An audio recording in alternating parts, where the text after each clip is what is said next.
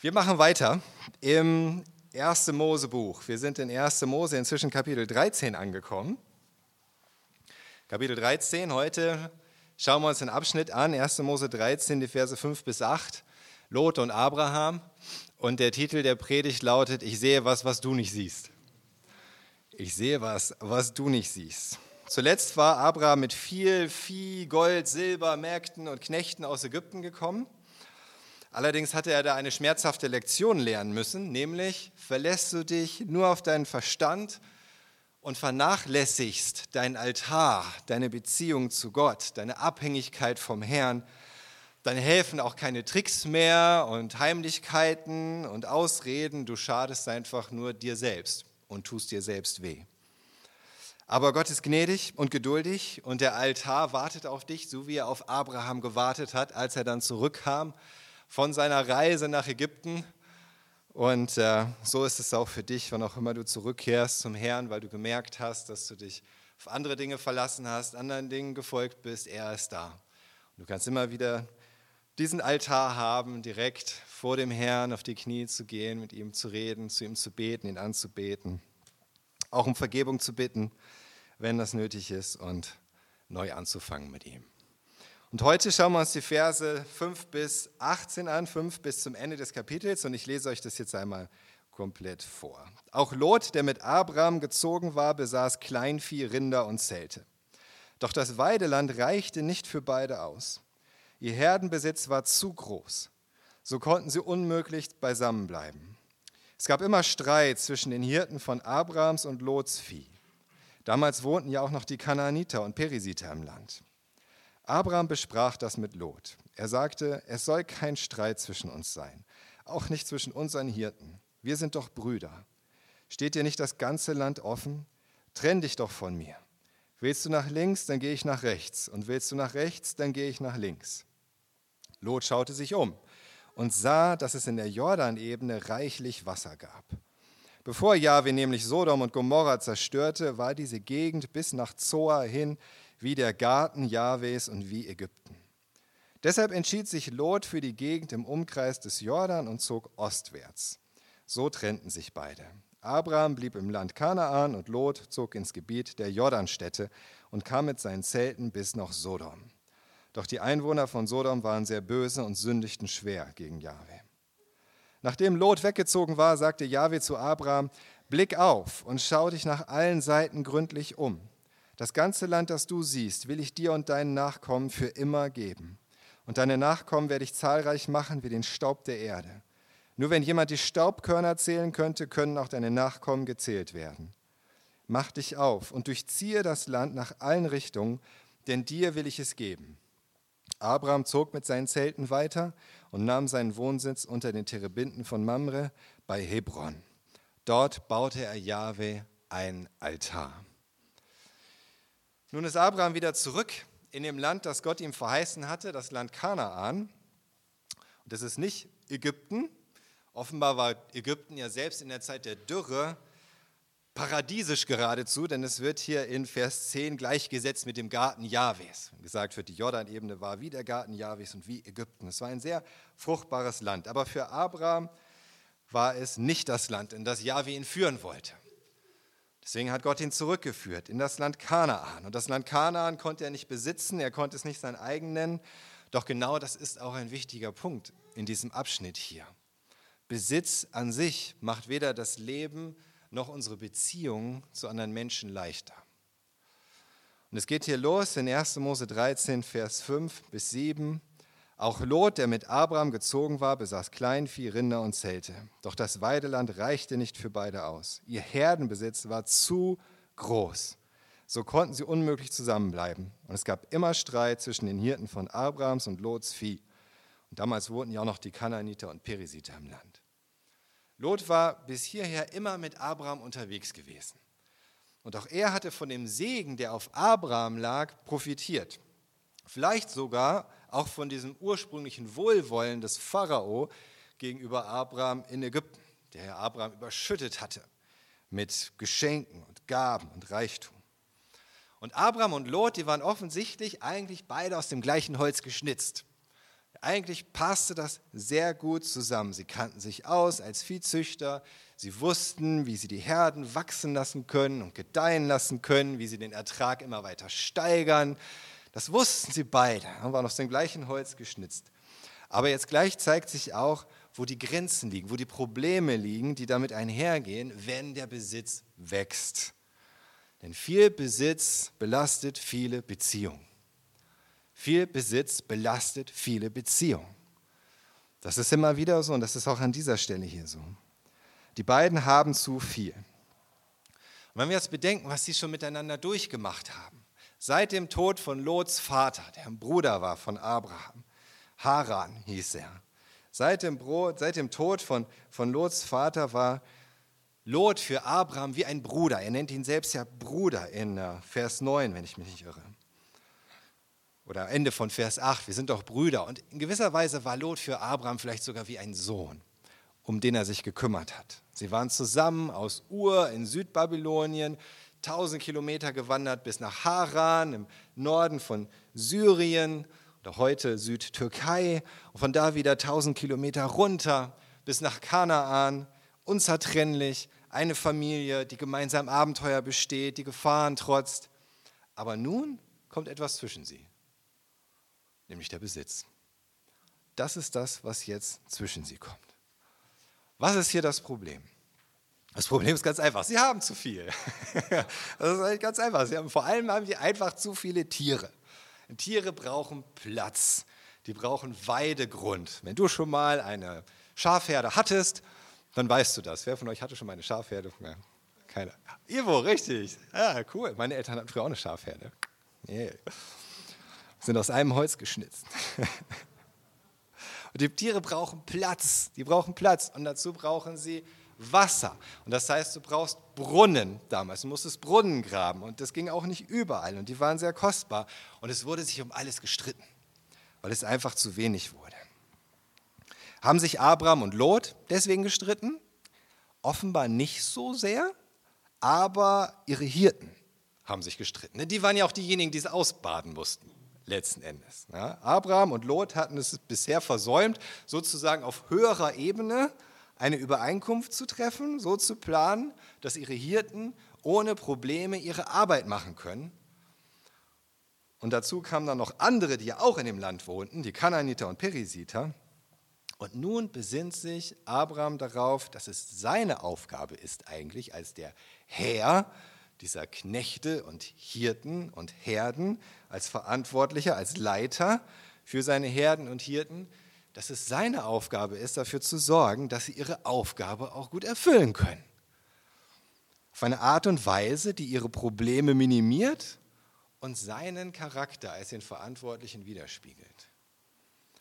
Manch anderer hätte vielleicht seinen Angestellten hier an der Stelle einfach nur Druck gemacht und gesagt, ich will ich gar nicht hören. Ist mir egal. Seht zu, wie ihr das hinkriegt. Ich will sehen, dass es so, so viele neue Lämmer gibt und dass die Tiere gut aussehen. Macht was oder ich schmeiß euch raus. So einfach ist das. Hätte manch einer gesagt. Aber das ist nicht die Art und Weise der Leiterschaft im Reich Gottes. Und deswegen ist es auch nicht die Art und Weise von Abraham hier. Erinnert euch, unser Herr, wie ist der an diese Sache rangegangen? Damit wir unseren Dienst tun. Unser Herr und König ist selbst gekommen, um für uns seine Knechte, seine Sklaven, wie wir auch genannt werden in der Bibel, um für uns die Lasten zu tragen. Das hat der Herr dieses Reiches getan. Die Hürden beiseite zu räumen, die Werke vorzubereiten, in denen wir dann nur noch zu wandeln brauchen. Das heißt in Epheser 2, Vers 10, in Jesus Christus sind wir Gottes Meisterstück. Er hat uns geschaffen, dass wir tun, was wirklich gut ist. Gute Werke, die er für uns vorbereitet hat, damit wir damit unser Leben gestalten. Das ist die Art und Weise der, der, der Königsherrschaft in diesem Reich Gottes. Und das ist die Art und Weise der Leiterschaft im Reich Gottes. Und wie verführerisch ist es, wenn du in irgendeine verantwortungsvolle Position kommst, irgendeine Vollmacht, irgendeine Autorität hast, wie verführerisch ist es, wie einfach ist es, es einfach zu deinem eigenen Vorteil zu nutzen. Oder damit du endlich alles so gestalten kannst, wie es dir gefällt, alles so haben kannst, wie du es dir wünschst, wie es dir gut tut. Das passiert ganz schnell. Du denkst, ich habe doch jetzt diese Vollmacht, ich habe diese Autorität, ich bin jetzt in der Leiterschaft, jetzt machen wir es auch so, wie ich will. Endlich, endlich wird alles perfekt. Und ich habe meine Freude dann daran, an diesem Dienst, an dem, was alle diese Leute in meinem Dienst tun oder in meiner Gemeinde oder irgendetwas. Aber dienende Leiterschaft nach Gottes Herz bedeutet leiten, damit deine Mitarbeiter, die mit dir im Dienst stehen, möglichst viel Gelingen haben, viel Freude haben, viel Frucht erleben können in ihrem Dienst. Das ist deine Aufgabe als Leiter oder als Leiterin im Reich Gottes. Nicht zuallererst, dass alles so läuft, wie du es dir wünschst, sondern dass die, die mit dir dienen, dabei Gelingen erleben, Freude erleben, Frucht erleben. Das zu tun. Und das ist auch für mich immer wieder, immer wieder eine Ermahnung. Und wenn ihr den Eindruck habt, zum Beispiel, wir als Leiterschaft, ich als Pastor, ich achte nicht darauf, ich sehe das nicht, mir ist das egal, ob für irgendjemanden im Dienst es gut geht, ob es gut läuft, ob der Dienst auf diese Weise angenehm ist oder nicht, oder ob Dinge im Weg stehen, die das Leben schwer machen, dann kommt zu uns, kommt zu mir. Sag das. Oder wenn du einen anderen Leiter hast in deinem Dienst und du denkst, dieser Leiter hat kein Auge dafür, der achtet nicht darauf und deswegen gibt es Probleme, geh zu dem Leiter hin, zu der Leiterin. Das ist die Aufgabe des Leiters im Reich Gottes. Sich dieser Dinge anzunehmen, Verantwortung zu übernehmen. Und so macht Abraham das auch. In Vers 8 heißt es dann, Abraham besprach das mit Lot. Abraham hat die Initiative ergriffen, er ist auf Lot zugegangen und er sagte, es soll kein Streit zwischen uns sein, auch nicht zwischen unseren Hirten. Wir sind doch Brüder.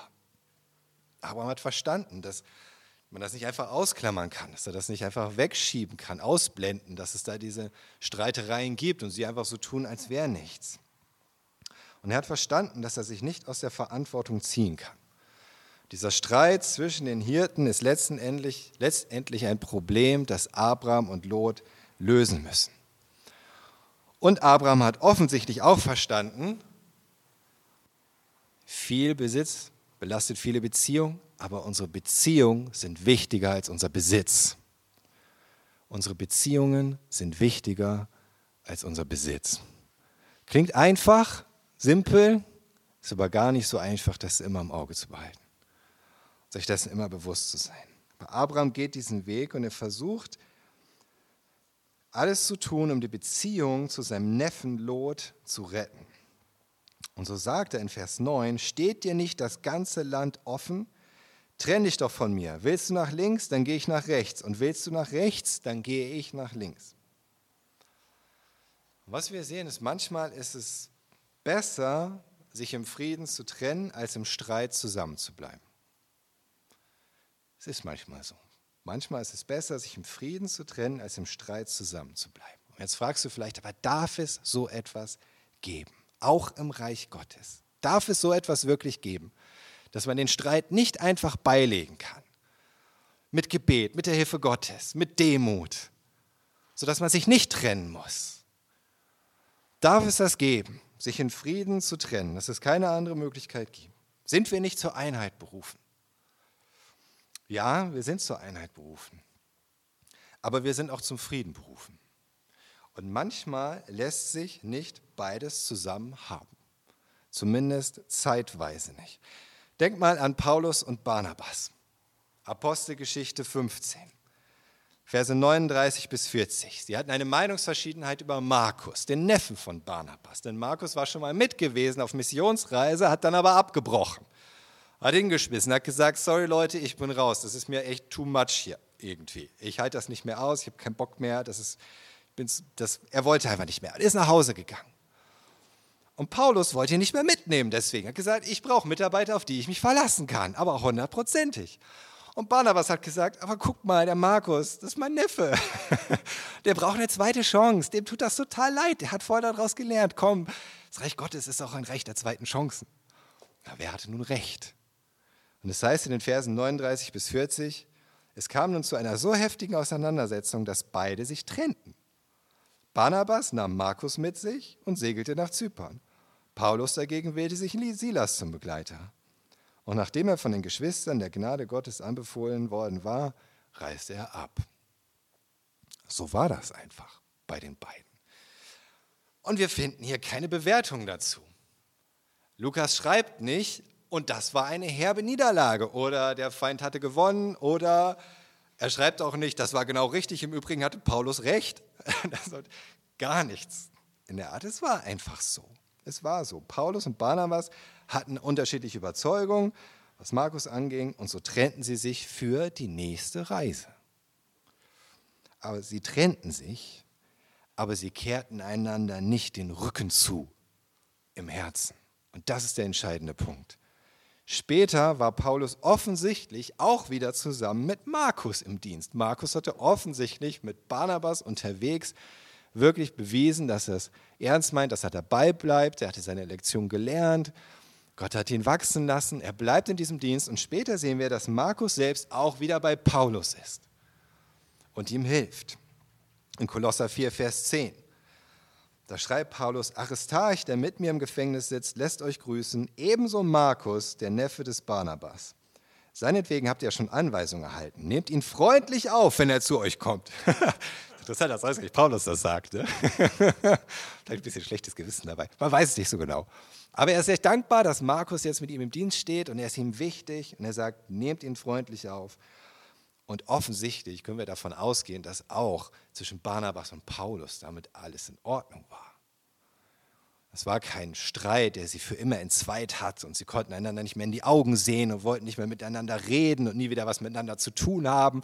Oder wenn Paulus eingeladen worden war zu einer Gemeindefreizeit, dann würde Barnabas würde dann nicht kommen oder was auch immer. Das ist alles nichts in der Art. Okay? Sie haben sich getrennt im Frieden, wirklich im Frieden. Einheit unter den Kindern Gottes ist ein unschätzbar hohes Gut. Definitiv. Und dennoch ist es manchmal weiser und fruchtbarer und auch liebevoller, sich zu trennen. Es kann wirklich das Liebevollere sein, sich zu trennen, einander Raum zu geben, statt krampfhaft daran festzuhalten, dass man unbedingt in einer Sache zusammenbleiben muss. Und Abraham macht uns vor, was dabei die richtige Einstellung ist. Denn wie geht er an die Sache ran? Er geht zu Lot hin und sagt, Lot, ich paraphrasiere das jetzt ein bisschen, ich habe darüber nachgedacht, gebetet, ich habe mich umgeschaut. Hier ist einfach nicht genug Platz für uns beide. Also, wir müssen was machen. So geht es nicht weiter. Und er sagt, willst du nach links, gehe ich nach rechts. Willst du nach rechts, gehe ich nach links. Was macht Abraham? War der Ältere.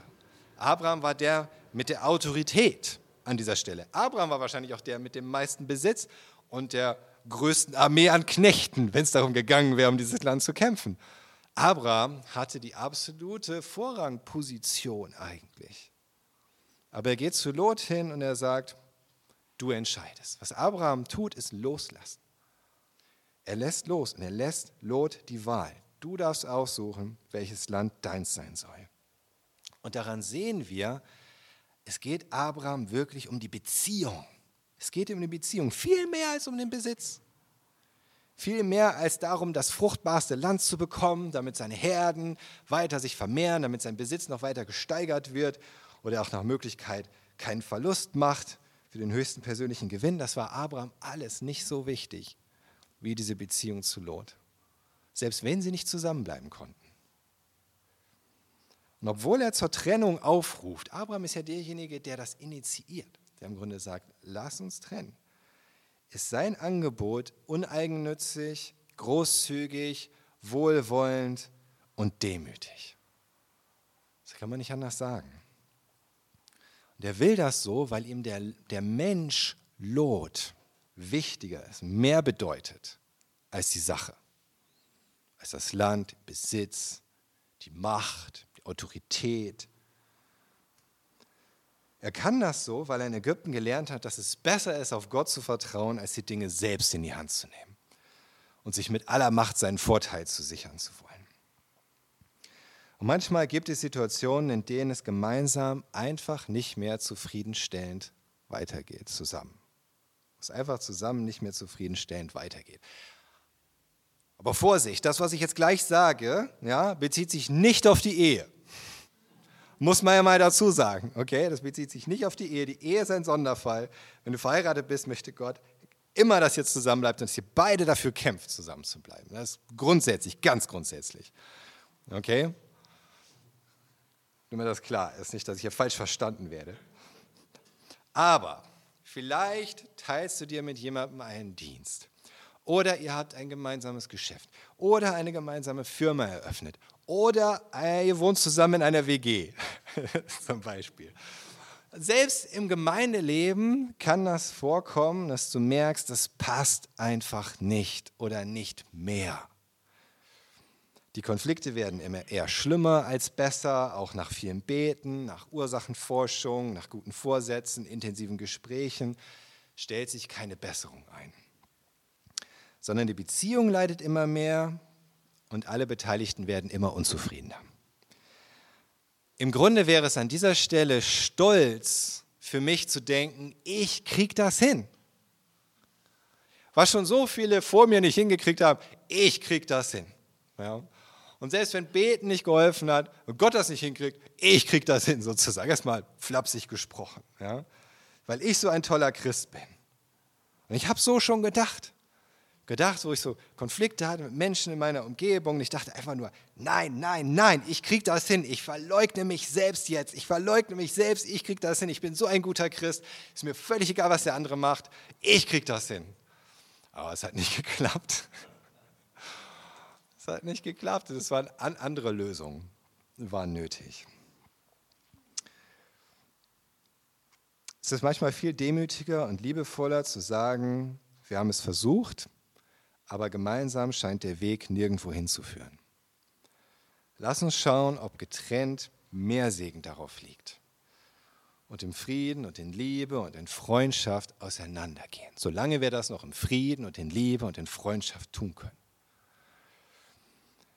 Und ob dieser Wunsch von Gottes Geist gewirkt ist, wenn der aufkommt in deinem Herzen oder nicht, das wirst du ganz gut und ziemlich sicher daran erkennen können, ob du jetzt diese Trennung auf eine Art und Weise verfolgst, die dir endlich die ersehnten Vorteile bringt, sodass du am Ende am besten dastehst, oder aber so wie Abraham, dass es deinem Gegenüber zum Besten dient.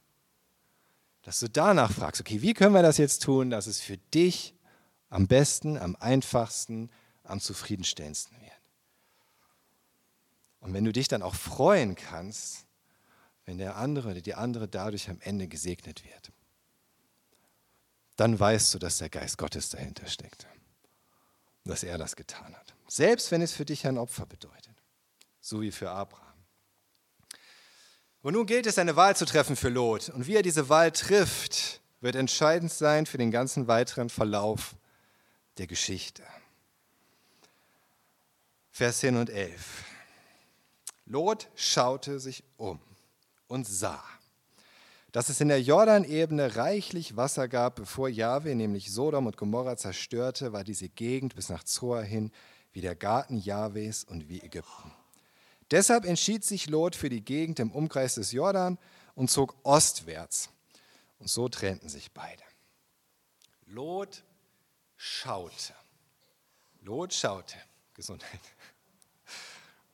Und er sah die Vorteile der Jordanebene. Dort war es sehr fruchtbar, weil es viel Wasser gab. Es war sehr verlockend für ihn, für seine Herden. Es ist nicht ganz sicher, welche Jordanebene an dieser Stelle gemeint ist und wo diese Städte Sodom, Gomorra, Zoar, lagen. Manche meinen nördlich vom Toten Meer, manche meinen südlich vom Toten Meer. Das ist aber gar nicht so entscheidend an dieser Stelle. Entscheidend ist, dass ihr seht, diese Jordanebene, da wo diese Städte liegen, das ist so fruchtbar. Es scheint geradezu paradiesisch, sagt er, wie der Garten Jahwes und wie Ägypten. Und so ist für Lot klar, dass er das Land in dieser Gegend will. Das ist das Beste. Abraham hat ihm schließlich die Wahl gelassen. Also kann er sich auch das Beste aussuchen. Nur etwas hat Lot dabei nicht bedacht oder er wollte auch nicht so genau darüber nachdenken. Und so heißt es dann, Vers 12, Abraham blieb im Land Kanaan und Lot zog ins Gebiet der Jordanstädte und kam mit seinen Zelten bis nach Sodom. Doch die Einwohner von Sodom waren sehr böse und sündigten schwer gegen Jahwe. Die Gebiete links und rechts des Jordan waren zwar landwirtschaftlich sehr fruchtbar, aber moralisch auch sehr verkommen. Und dennoch zog Lot immer tiefer in die Gegend hinein, immer näher bis ans Zentrum der Gottlosigkeit, Sodom. Das muss man sagen, damals waren eigentlich so gut wie alle Gegenden, Ortschaften, Städte gottlos und von heidnischen Praktiken und Religionen geprägt. Aber Sodom und auch Gomorra, wir auch noch erfahren, die müssen irgendwie unter diesen gottlosesten der gottlosen Städte noch die extremsten gewesen sein, in gewisser Weise. Die wirklich durch ihren moralischen Verfall ihresgleichen suchten, selbst im heidnischen Kanaan. Das scheint aber Lot jetzt nicht wirklich zu stören. Zumindest hält es ihn nicht davon ab, da mitten hineinzuziehen und sich dort sesshaft zu machen. Er verlässt sogar das Leben in Zelten, so wie er es vorher gepflegt hatte mit Abraham, und fängt an, in der Stadt Sodom zu leben, wie wir in Kapitel 19 erfahren. Er hat dann da sein Haus in der Stadt. Er sagt, hier bin ich und gehe auch nicht mehr weg. Und er bleibt nicht nur Gast, er bleibt nicht nur Gast, er bleibt kein Fremdling sozusagen oder will kein Fremdling bleiben, sondern er taucht tief ein in das Leben der Sodomiter. Für Abraham hingegen ergab die Trennung von Lot keine äußerliche Konfrontation mit der Gottlosigkeit, sondern eine innere Begegnung mit Gott selbst. Das heißt dann in den Versen 14 und 15, nachdem Lot weggezogen war, sagte Jahwe zu Abraham, blick auf und schau dich nach allen Seiten gründlich um. Das ganze Land, das du siehst, will ich dir und deinen Nachkommen für immer geben. Das heißt, nachdem Lot weggezogen war, in gewisser Weise war es auch so, dass Abrahams Nachkommen das Land erben sollten, nicht Lots Nachkommen. Abrahams Nachkommen. Aber vor allen Dingen glaube ich, dass Gott darauf gewartet hatte, auf diesen Moment, in dem Abraham im Vertrauen auf ihn loslässt und anfängt, sich ganz in Gottes Hände zu legen. Denn das ist das, was er getan hat. Es war genau das, was Abraham bei der Entscheidung nach Ägypten zu gehen vorher nicht getan hatte. Er hatte sich nicht ganz in Gottes Hände gelegt. Als er so um sein eigenes Wohl besorgt war und meinte, alles selbst in die Hand nehmen zu müssen, dass er sogar bereitwillig seine Frau Sarai hergab im Grunde, ihre Würde opferte, um seine eigene Haut zu retten. Aber das ist jetzt nicht mehr so. Nun war es ganz anders. Abraham hatte Lot die Wahl gelassen und er hatte damit sein Schicksal in wessen Hände gelegt? In Gottes Hände. Letzten Endes, weil er erkannt hat, dass weder ein begehrlicher Ägypter, der es auf Sarai abgesehen hat, noch der Pharao, noch Lot dem Plan Gottes in seinem Leben irgendwie in die Quere kommen können. Das hat Abraham verstanden. Er hat verstanden, da ist doch dieser Gott, dieser Gott, der mich berufen hat. Und er fängt an zu verstehen, dieser Gott ist wirklich der Allmächtige und er hat mein Leben in der Hand. Nicht die Menschen, sondern er.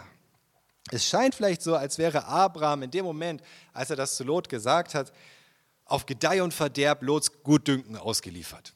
Hätte ja auch andersrum kommen können. Dann hätte Abraham in die Jordanebene ziehen müssen. Ja, Pech gehabt war da nichts mit dem Land Kanaan. Nein. In Wirklichkeit war er die ganze Zeit in Gottes Hand. Und das fängt Abraham hier an zu verstehen und das wird er später, das sehen wir dann nächstes Mal, in seiner Begegnung mit dem Priester Melchisedek besiegeln. Aber Abraham hatte augenscheinlich riskiert, genau das Land, das Gott ihm verheißen hatte, verlassen zu müssen. Das war das Risiko, das er eingegangen ist, im Grunde. Er hat es riskiert. Und er hatte das in Liebe zu Lot getan. In Demut und Großzügigkeit und aus dem Vertrauen zu Jahwe heraus. Und nun hat er doch wieder genau das bekommen, was Jahwe ihm auch geben wollte. Das Land Kanaan. Und er war genau da, wo Gott ihn haben wollte, ohne dass er selber dafür kämpfen musste oder tricksen oder betrügen oder sonst irgendetwas. Genau da, wo Gott ihn haben wollte. Was unterschied Abraham von Lot? Lot hat geschaut und es wird ihn später fast alles kosten. Er hat gesehen, ja, Spoiler-Alarm, später verliert er seine Frau, er verliert seine Schwiegersöhne, er verliert sein Zuhause, sein ganzes Hab und Gut und von dem Land, das er sich ausgesucht hatte, bleibt nur noch verbrannte Erde. Das ist das Ergebnis. Lot hatte geschaut und er hat gesehen, aber er hat nicht richtig gesehen. Abraham sollte auch schauen. Auch Gott sagt dann zu Abraham, schau dich um. Aber was Abraham zu sehen bekam, war das gesegnete Erbe seiner Nachkommen, ein fruchtbares Land, das seinen Nachkommen für immer gehören sollte, obwohl er nicht danach gegriffen hatte, nicht dafür gekämpft hatte, sich nie so sesshaft machen sollte wie Lot, sich nie so sesshaft gemacht. Er war für immer ein Fremdling in dem Land. Er hatte eigentlich nie einen Besitz und trotzdem hat er ein wirklich bleibendes Erbe. Das ist das Ergebnis für Abraham. Was war der Unterschied? War Lot denn kein gottesfürchtiger und gerechter Mann? Doch, war er, kann ich euch beweisen. 2. Petrus 2. 2. Petrus 2, die Verse 6 bis 8. Da heißt es, auch die Städte Sodom und Gomorra hat Gott in Schutt und Asche sinken lassen um an ihrem Beispiel zu zeigen, wie es den Gottlosen künftiger Zeiten ergehen wird. Nur Lot hat er gerettet, weil der sich an Gottes Gebote hielt und unter dem zügellosen Leben der Gottverächter litt. Denn täglich musste dieser gerechte Mann bei seinen Mitbürgern Dinge sehen und hören, die sein Gewissen quälten. Lot litt unter dem unmoralischen Lebensstil seiner Nachbarn. Er war selbst gerecht, also nicht selbstgerecht, sondern er war gerecht und gottesfürchtig und deswegen rettete Gott ihn. Sein Gewissen wurde gequält durch das gottlose Verhalten der Menschen um ihn herum. Lot wird nicht verurteilt dafür, dass er das Gebiet rund um die gottlosen Städte des Jordan wählte, und doch zeigt uns das Wort Gottes die Folge davon, wenn wir uns selbst als gottesfürchtige Gläubige und Kinder Gottes allein davon leiten lassen, was für uns gut und begehrenswert erscheint und danach greifen. Selbst wenn wir dabei an sich nicht sündigen. Lot und Abraham sind beide gerechte und gottesfürchtige Männer. Beide sollen sehen aber sie sehen auf unterschiedliche Art und Weise. Der eine nur mit seinen natürlichen Augen des Fleisches und der andere mit geistlichen Augen des Glaubens. Das ist der Unterschied. Der eine baut auf das, was vor Augen ist, der andere auf das, was nicht sichtbar ist und doch gewiss, weil Gott es versprochen hat. Ich habe eine Beschreibung gefunden für diese beiden Arten von Gläubigen im Grunde und im Ergebnis davon in 1. Korinther 3, den Versen 11 bis 15. 1. Korinther 3, die Verse 11 bis 15. Da schreibt Paulus, niemand kann ein anderes Fundament legen, außer dem, das längst gelegt ist, Jesus Christus. Ob aber jemand auf diesem Fundament Gold, Silber und wertvolle Steine verbaut, oder nur Holz, Heu und Stroh, das wird der Tag des Gerichts durch Feuer offenbar machen. Denn das Werk jedes Einzelnen wird im Feuer auf seine Qualität geprüft. Hält das, was er auf dem Fundament gebaut hat, stand, wird er belohnt. Wenn es verbrennt, wird er den Schaden zu tragen haben. Er selbst wird zwar gerettet werden, aber so wie jemand, den man aus dem Feuer reißt. Paulus sagt hier, das Fundament ist für beide der Glaube an Jesus Christus. Aber sie bauen unterschiedlich darauf. Der eine wertvoll, Gold, Silber, wertvolle Steine, geistlich sehen, und der andere nur Holz, Heu und Stroh. was wertlos ist und in einer Sekunde verbrannt. Im Grunde. Was könnte besser veranschaulichen, als sie, könnte das besser veranschaulichen als die Rettung los aus Sodom, oder?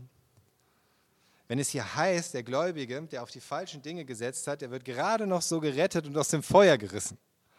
Wörtlich gerettet, aber wie durchs Feuer hindurch. Ein Feuer, das alles, worauf er gebaut hatte, in Schutt und Asche legt. Das ist genau das, was Lot passiert ist. Lot war ein gläubiger und gerechter Mann, aber er wird in der Aufzählung der Menschen, die aus dem Glauben lebten, in Hebräer 11 nicht aufgezählt. Er wird nicht erwähnt, weil er eben nicht aus dem Glauben leben wollte, sondern lieber im Schauen. Er glaubte an Gott, er glaubte an Yahweh, aber er wollte dennoch lieber im Schauen leben. Auf das setzen, was er sehen kann kein Risiko eingehen. In 2. Korinther 5, die Verse 6 bis 7, da schreibt Paulus, deshalb sind wir voller Zuversicht. Auch wenn wir wissen, dass wir in diesem Körper noch nicht beim Herrn zu Hause sind, wir leben ja am Glauben und noch nicht im Schauen. Aber Paulus sagt, wir sind voller Zuversicht. Denn wir wissen, es geht nicht darum, dass ich das alles schon sehe, was Gott vorhat und was er tun will und tun kann und wie das Segen bringt, mit ihm zu leben. Darum geht es nicht. Ich lebe im Glauben. Im Glauben, dass er das dennoch tun kann und schon jetzt tun, tut und tun wird. Lot wollte hier schon sein Zuhause haben. Er wollte hier schon den Garten Jahwes finden. Wer von uns will das nicht, oder? Das Paradies auf Erden. Lot dachte, er hätte genau das gefunden, im Grunde, in dieser fruchtbaren Jordanebene. Das Paradies auf Erden. Aber besser ist, wie Abraham zu verstehen, dass nicht entscheidend ist, was ich sehen kann, sondern was Gott gesagt hat. Und dass ich nicht bei verlockenden weltlichen Angeboten einfach zugreife, sondern zuversichtlich hoffe auf das, was Gott zugesagt hat. Das ist ein Leben im Glauben. Wenn du dich umschaust in deinem Leben, in deiner Umgebung, was siehst du? Siehst du eine Welt, die dir Gelegenheiten und Möglichkeiten bietet, sie zu genießen und es dir gut gehen zu lassen? Oder siehst du eine Welt, die zu Gottes Ehre gemacht wurde und dir Gelegenheit bietet, ihn vor dieser Welt, für diese Welt zu verherrlichen? Siehst du Menschen, die etwas dazu beitragen können, dass dein Leben angenehmer und leichter ist? Oder siehst du Menschen, die nach Gottes Ebenbild geschaffen wurden, die geliebt sind und denen du in seinem Namen dienen darfst? Siehst du Dinge, die du konsumieren und für deine Zwecke und zu deinem Vorteil gebrauchen kannst? Oder siehst du eine wunderbare Schöpfung, für die du Gott danken kannst, die du einsetzen kannst, um anderen Gutes zu tun, um Gottes Namen groß zu machen? Siehst du einen Gott, der dir dein Leben bereichert mit einem guten Gefühl und erhörten Gebeten? Oder einen Gott, dem alle Ehre gebührt, dem dein Leben gehört, dem du dich ganz hingeben kannst und solltest und der im Zentrum von allem in deinem Leben steht. Siehst du eine Gemeinde, die deine Bedürfnisse stillt und dir Gelegenheit gibt, dich selbst zu verwirklichen, Anerkennung zu erhalten? Oder siehst du den Leib Christi, die Braut Christi, eine Pflanzung des Herrn, ein Tempel des Heiligen Geistes, die du mitgestalten darfst, pflegen darfst, mit aufbauen darfst, darin dienen darfst? Siehst du eine Ehe, die dafür da ist, dass du dich an deinem Ehepartner oder deiner Ehepartnerin erfreust und glücklich wirst? Oder siehst du eine Ehe, die dir hilft, in der Liebe, in der Demut, in der Geduld und in der Dienstbereitschaft zu wachsen, mit dem Ziel, Gott zu verherrlichen und deinen Partner glücklich zu machen? Siehst du Beziehungen und Freundschaften, die dafür sorgen, dass du nicht so alleine bist und dass du Hilfe hast in der Not? Oder siehst du Beziehungen zu anderen Menschen, in denen du lernen und erleben kannst, was es heißt, geben ist seliger denn nehmen. Siehst du einen Job, der dir finanzielle Freiheiten gibt und damit dir Annehmlichkeiten verschafft, einen Ort, an dem du dich beweisen kannst, mit deinen Leistungen glänzen? Oder eine andauernde Gelegenheit im Kontakt mit Menschen, die Jesus noch nicht kennen, durch Freundlichkeit, durch Hilfsbereitschaft, durch Fleiß, durch Zuverlässigkeit vorzuleben, wie Gott ist. Du kannst gläubig sein und dennoch all diese Dinge auf die eine oder auf die andere Art und Weise sehen. Das ist so. Und ich habe all diese Dinge schon auf die eine oder auf die andere Art und Weise gesehen. Aber welcher Weg, welche Weise die Menschen, die Dinge, deine Umgebung, dieses Leben zu betrachten, wird am Ende wirklich zum Segen und zum bleibenden Gewinn? Nämlich nicht der Weg, der erstmal so scheint. Welchen Wert wird das alles in Ewigkeit haben?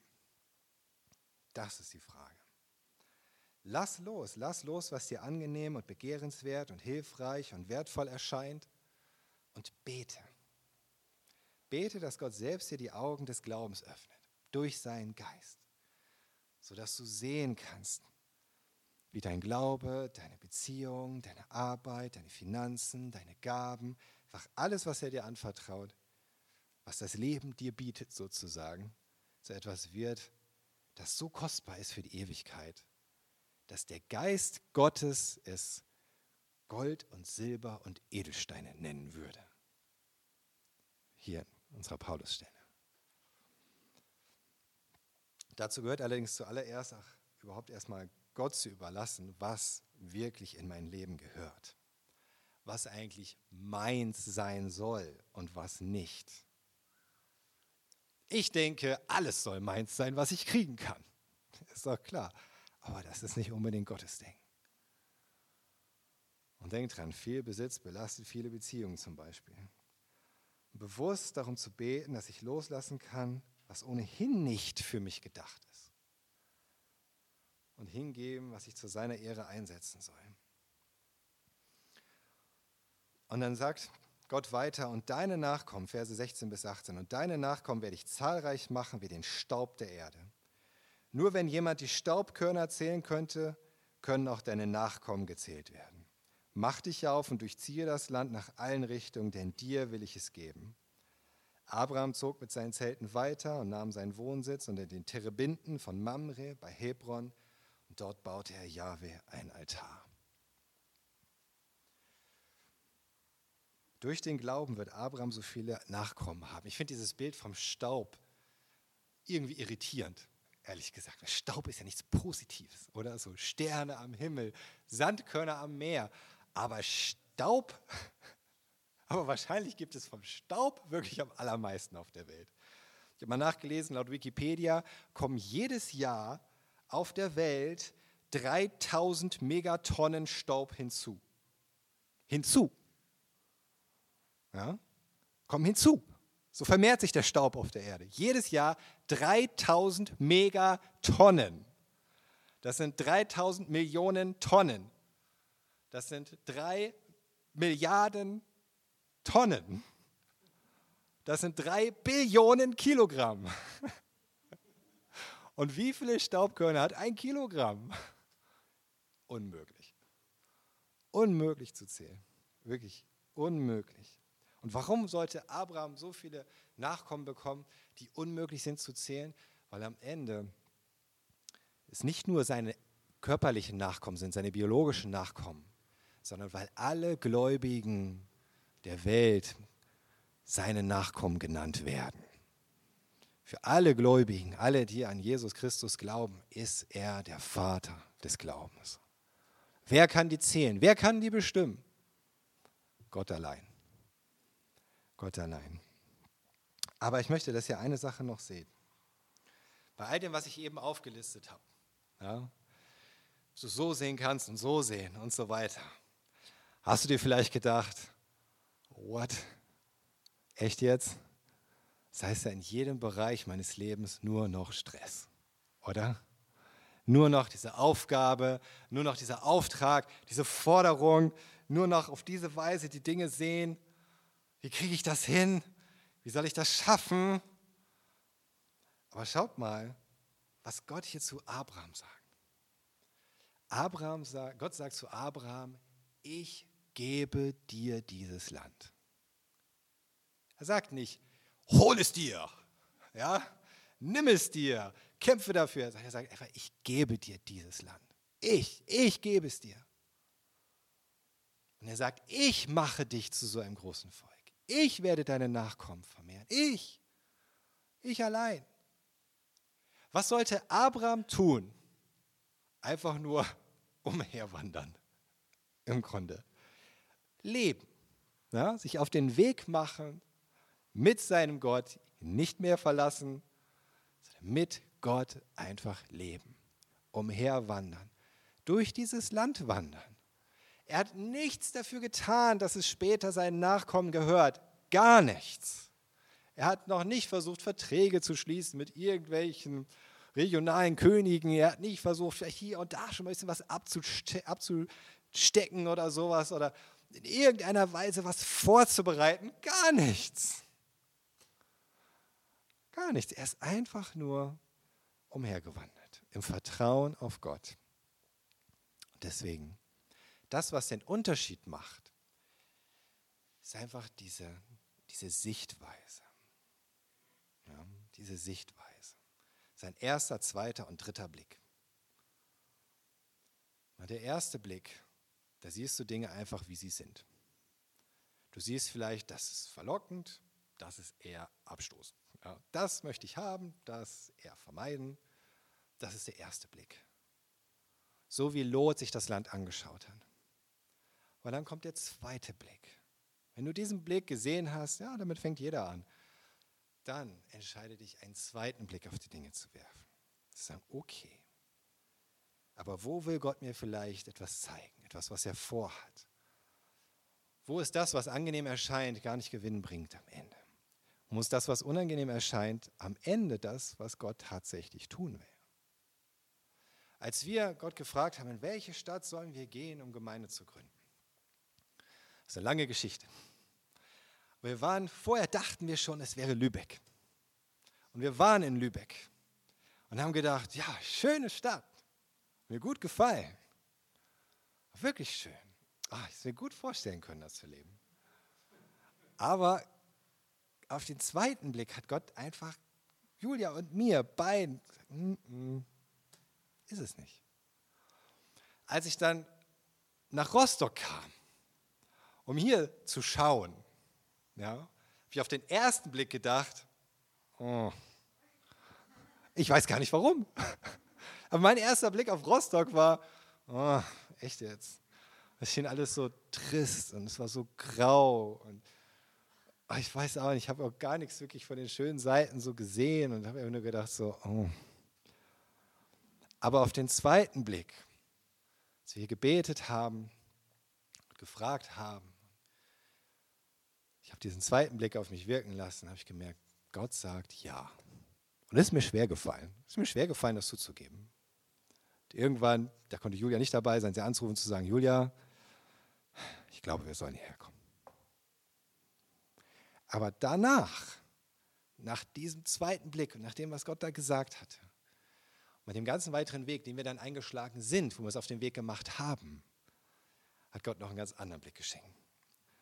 Und wir konnten beides sehen. Wir konnten sehen, dass der richtige Ort ist, den Gott uns geführt hat, aber auch so viel Schönes. Und fühlen uns jetzt so gesegnet, hier zu sein. Und ich bin sicher, viel gesegneter, als wir in Lübeck gewesen wären. Wenn wir einfach nur gesagt hätten, aber die Stadt gefällt uns. Fertig. Also nehmen wir die. Lass dich nicht von dem ersten Blick leiten, sondern bitte Gott um den zweiten Blick. Und dann wird er dir schlussendlich auch den dritten Blick schenken. Wo du dann nicht mehr nur das siehst, was vielleicht sein könnte und sein sollte und was noch schwierig ist, sondern wo du Gott wirken siehst. Und dann leg es in seine Hände. Wenn er dir diesen Blick schenkt, ist es auch seine Verantwortung, das umzusetzen. Es ist sein Plan, es ist seine Zusage, es ist seine Verheißung, es geschieht allein durch seine Kraft, seinen Geist, auf seinem Weg und in seiner Weisheit. So bitte Gott, dass er diesen Blick schenkt und dann lege ich es ihm in die Hände und sage, okay Gott, du hast mir das gezeigt, aber das musst du machen. Du allein. Und dann werden wir ihn gemeinsam preisen. Amen.